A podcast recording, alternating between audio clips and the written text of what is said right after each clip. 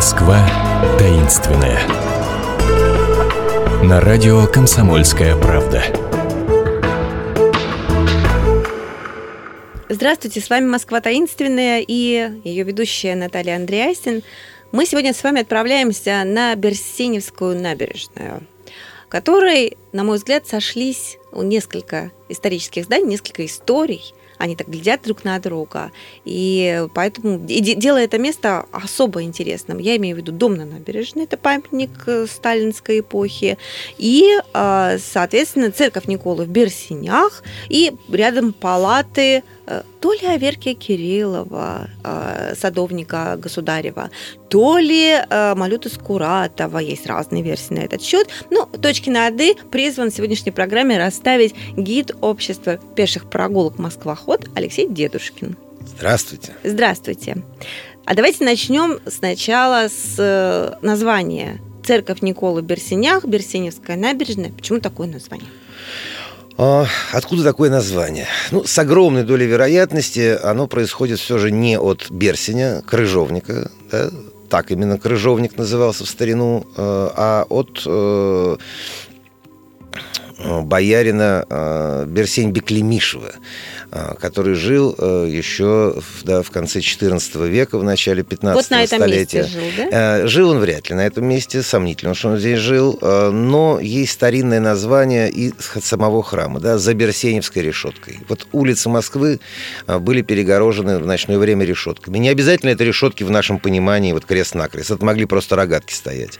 И устанавливали эти а решетки а для бережения от лихих людей, и от поджигателей в том числе. И у этих решеток стоял стояла стража. И у этих решеток были а, да, объезжачие, которые отвечали за них. А, вот как раз Берсеневская решетка, видимо, стояла где-то а, рядом с Кремлем. И если смотреть от Кремля за Берсеневской решеткой, вот как раз эта часть и была видна. А ответственным за эту решетку был Берсень или Берсень Беклемишев. Да? Вот отсюда, судя по всему, и происходит название. Да? Вот из Кремля это владение, это церковь, это, она находится за Берсеневской решеткой визуально.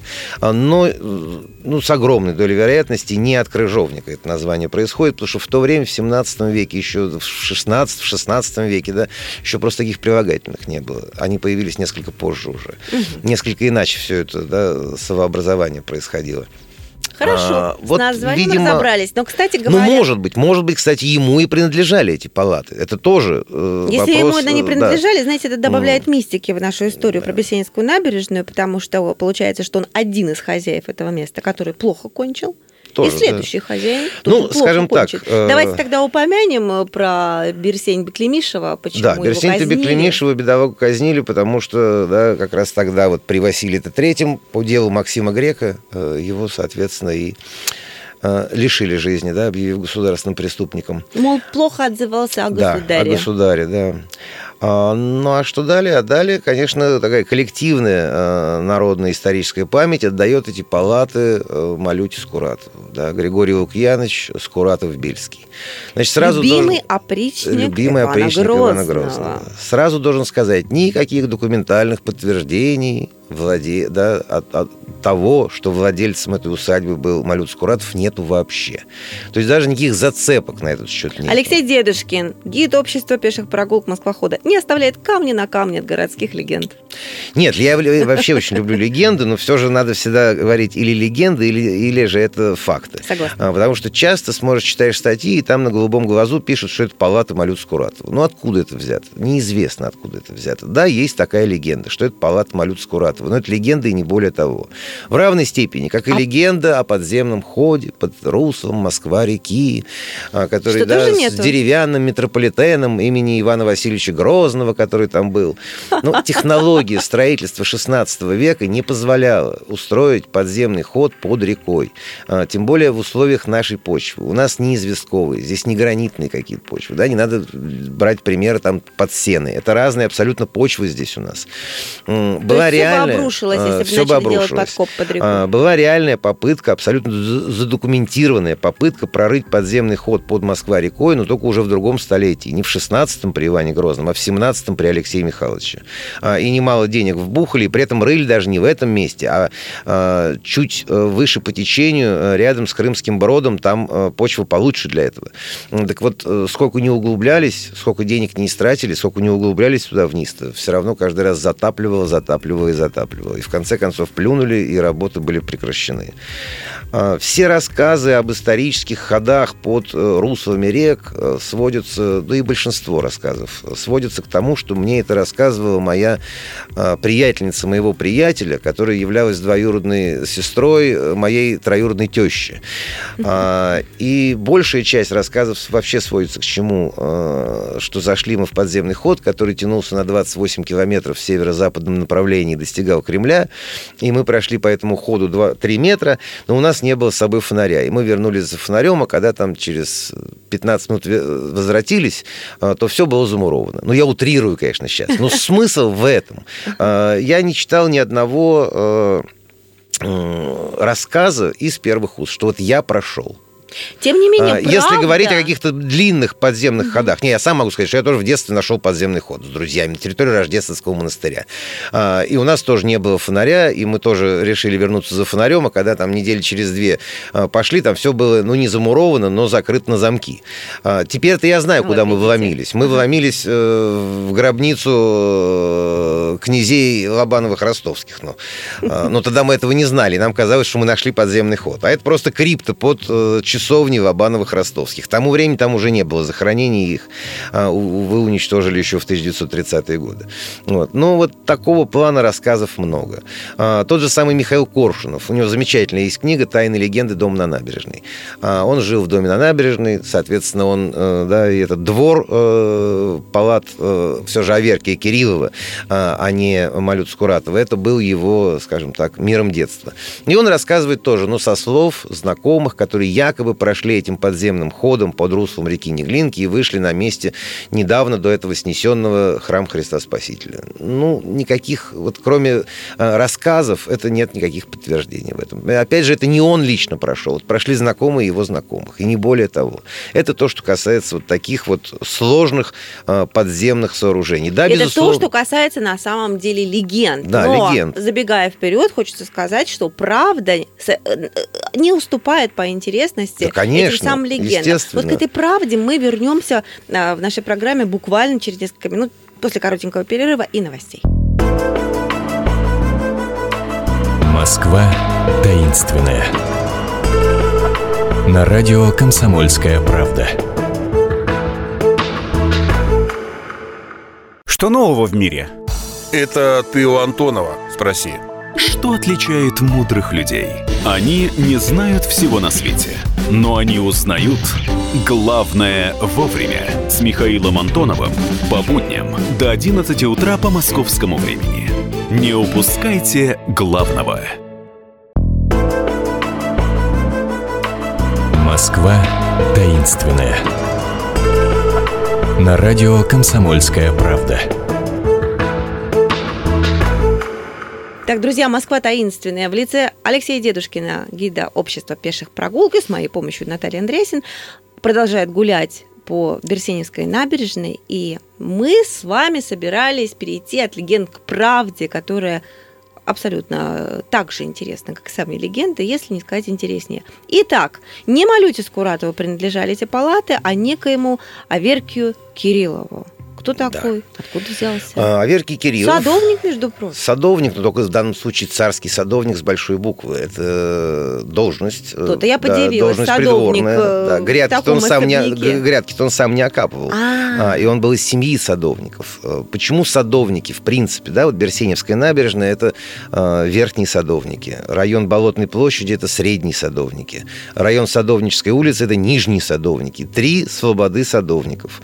Еще времена Ивана III, после пожара 1493 года, пожара, в котором сгорел Кремль, а, Иван III повелел да, о устройстве великокняжеских садов на противоположном берегу Москва-реки. Он запретил там строительство, потому что огонь на Кремль во время этого пожара перекинулся из-за Москва-реки. Москва-река намного была мельче тогда и поменьше была. Это уже после строительства канала э, да, Дмитровского Москва-Волга она стала полноводнее, это Москва-река. Угу.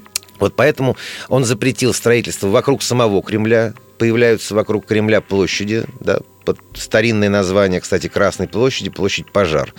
А, вот такие вот площади пожары появляются э, вокруг Кремля, а, и застраиваться они начали только уже, ну, в 17 веке, не ранее, да, в конце 17 века. А до этого это были площади, и застройка вокруг Кремля была запрещена из противопожарной просто безопасности. Угу. А, и точно так же на другом берегу. И он разбивает там сады. Новые государевы сады. Старые были на Ивановской горке. Новые государевы сады. И формируются три свободы. Верхние садовники. Там живет руководство. Да, вот царские садовники с большой буквы. Там э, сохранились каменные палаты. И Аверки Кирилловы, и рядом с ними стоящие Э, там тоже э, реставрационно раскрыты наличники 17 века. А можно я скажу, mm. да, чтобы люди себе представляли, лучше всего их видно с высоты, если идете по Патриаршему мосту. Да, Патриаршему мосту это самый Шикарный оптимальный. Да. вид, да, да, да. да, да, да. А, и э, средние садовники, где сады как таковые, и, наконец, нижние садовники, вот там жили именно садовники, которые окапывали грядки, которые ухаживали за парниками, которые да, ухаживали за плодовыми деревьями, за цветниками и прочим, прочим, прочим. А, палаты, э, которые э, называются палатами Аверки и Кириллова, да, великолепный терем, э, да, и правда, лучший вид на него открывается с Патриаршего моста в обрамлении вот, да, тополей, тоже старых, которые растут подле него. Семья Кирилловых, видимо, проживала там еще с конца 16 или начала 17 века. Во всяком случае, храм Николы на Берсеневке, в этом храме были похоронены как раз Э, родители и сродники э, Аверки Стефановича Кириллова. А, и, э, видимо, и его дед Кирилл, и отец Стефан э, все были похоронены как раз вот э, подле этого, в этом, да, подле этого храма. А, кстати, захоронения сохранялись еще в начале 20 века. Что вы хотите сказать, а, сохранялись? Куда их Ну, сейчас они уже куда-то исчезли. Ну, Из церкви Ну, церковь же, она была закрыта, и она использовалась вот в качестве склада, и поэтому, конечно, многое уничтожено было. Это сейчас она действующая опять стала, а в советские годы это, был, это были складские помещения, относящиеся к дому на набережной. Ну, вот мы в первой части программы упоминали, что как-то не везло э, людям, которые жили. Не везло, да. Месте. А Верке уже тоже не повезло. В общем-то, если взять и гипотетических да, владельцев, и взять того же вот э, Берсин Беклемишева, и взять того же э, Малют Скуратова, все, конечно, умерли не своей смертью. И а, это вот за точно что так же и Аверки, да, богатый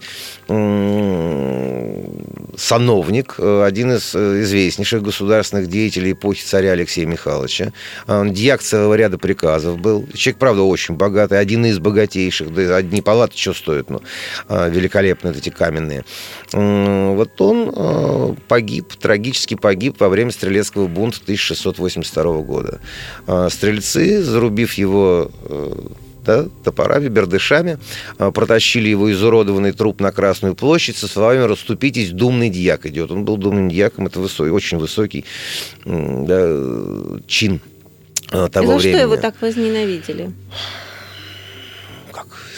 Как всегда, не любят богатых, да. Угу. Поэтому и в данном случае были убиты многие э, приверженцы, э, в первую очередь, Нарышкиных. Он все же относился да, к партии Нарышкиных. А тогда. правда ли, или это выдумка, или это легенда, что на памятном столбе, который стрельцы поставили да, на Красной да. площади, они написали про грехи этого Аверки Кириллова? Написано, естественно, и про мздоимство. Великие Понятно, что естественно, естественно все, все брали и берут. Ага. Ничего не изменилось а, с тех пор. Конечно, а что изменилось? Изменилось. Ничего не изменилось, нигде ничего в этом плане не изменилось. То есть исторические корни, вот они а, где-то Да, там. конечно, да, да, да. Естественно, брал, я думаю. Ну, не просто одна на одно жалование жил. Вот. А, но, тем не менее, пострадал один из, да, хотя другие, берущие в то время... Тоже могли претендовать, а, да, быть точно быть так там. же. Ну, они к правильной, на тот момент к правильной партии примкнули. Здесь, так сказать, расправлялись с Нарышкинской партией, да, соответственно, партия вот, второй жены царя Алексея Михайловича. Ну, Алексей Михайлович к тому времени уже умер, а вот как раз после смерти смерти его старшего сына Федора Алексеевича и вспыхнул как раз этот стрелецкий бунт, который был инспирирован как раз Милославскими. Вот две партии, Милославские и Нарышкина. Соответственно, рубили тех, кто относится к партии Нарышкиных. А уж за дело, не за дело, это надо разбираться в каждом конкретном случае. Оставим это как тему Оставим, для другой да, программы. это безусловно. Но, тем не менее, вот несчастного Аверки Кирилла-то зарубили. Похоронен он, был, похоронен он был как раз э, в церкви Николы на Берсеневке. То есть его зарубили, принесли а, домой, Да, ну позже, да, его, да? естественно, угу. тело его было перенесено домой. А можно было так в домовую церковь хоронить? А, но это не домовая церковь. А. Нет никаких оснований, это часто пишут, что это домовый храм, нет никаких оснований предполагать, что это домовая церковь. Церковь была не домовая. Максимум, что там могло быть, это, может быть, один домовый предел в этом храме был, но не, вся, не весь храм целиком. Угу. А, тем более, что там захоронения происходили, и в домовых церквях не хранили. Угу. Там, возможно, но только уже после смерти Аверки Кириллова при его вдове. Там был переход деревянный от дома э, к церкви. Этот переход, этого перехода давно нету. Следов примыкания каменной галереи не обнаружено в ходе реставрационных работ. Э, там серьезные, в общем-то, реставрационные работы и проводились, и проводятся сейчас. А так что это не домовая церковь, это была приходская церковь. Э, история ее тоже туманна. Э, есть сведения, что якобы там когда-то на этом месте находился Никольский монастырь старый, на песках за Москва-рекой. Да, да, да, да, да. Но опять нет никаких документальных, это опять же легенда. И что якобы в этом монастыре несчастный митрополит Филипп Колычев какое-то время содержался при Иване Грозном, а потом его уже в Отрочь монастырь э, перевели оттуда. Угу. Но опять же это легендарное известие, э, документально не э, подтверждающееся. Но то, что там храм стоял издавна, это безусловно. И стоит до сих пор, стоит. а он отдан ну, он, сейчас вот, церкви. Да, он возвращен церкви. Да? А что сейчас а, в палатах? В палатах сейчас э, институт культурологии. А находится. в советские времена? А в советские времена э, долгое время, а, значит, если так, по части, да, от, э, до революции, значит, э, там в этих стенах находилось Московское императорское археологическое общество. А, до 1922, ну, единственное, с 17 по 22 она перестала быть императорским, просто Московским археологическим обществом. Угу. В 22 она была закрыта. Вскоре э, здание было передано э, Игорю Горбарю, там были мастерские Игоря Горбаря. Художником, да? Да. Угу. В 1932 году была снесена колокольня церкви.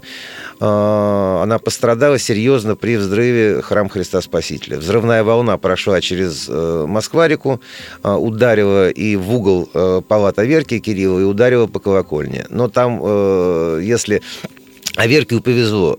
Удар пришелся по ребру жесткости. Вот уже реставраторы, которые э, зондажи делали в наше время, говорят, связи разорваны. Вот такой мощи был удар. Что вот эти металлические связи, которые э, призваны как раз э, да, сохранять здание и предотвращать своды старинного здания от разрыва, вот они были разорваны, эти связи. Но дом все же выстоял, так что ему ничего не угрожает. Хочется сказать, как строили. Да. А колокольня, колокольня, она пострадала. Поэтому она была в 1932 году разобрана. Она была разобрана. Вот правда ли? Я была просто потрясена, когда готовилась к программе и прочитала это, что в 30-е годы Борис Иофан, собственно, автор «Дома на набережной», да, архитектор, планировал возвести в этом районе какой-то архитектурный ансамбль в стиле конструктивизма и хотел снести, добивался сноса храма. Ну, было такое, была такая идея, но храм повезло в каком плане. Он был отдан в качестве складского помещения дома на набережной, и поэтому вроде как уже все. Функционал есть, и об этом забыли.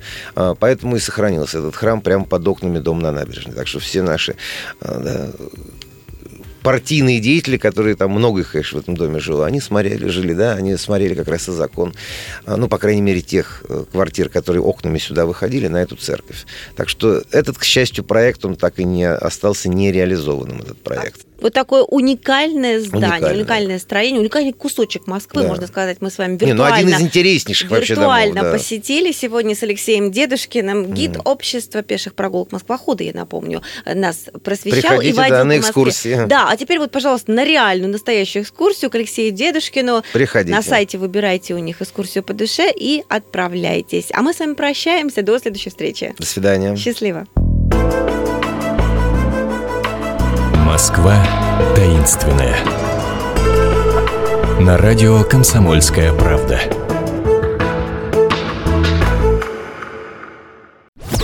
Его ждут всю неделю. На него строят планы. Его наступлению радуются. Утро выходного дня на радио «Комсомольская правда». итоги недели и оперативные новости в прямом эфире. Включайте нас по выходным с 8 утра по московскому времени.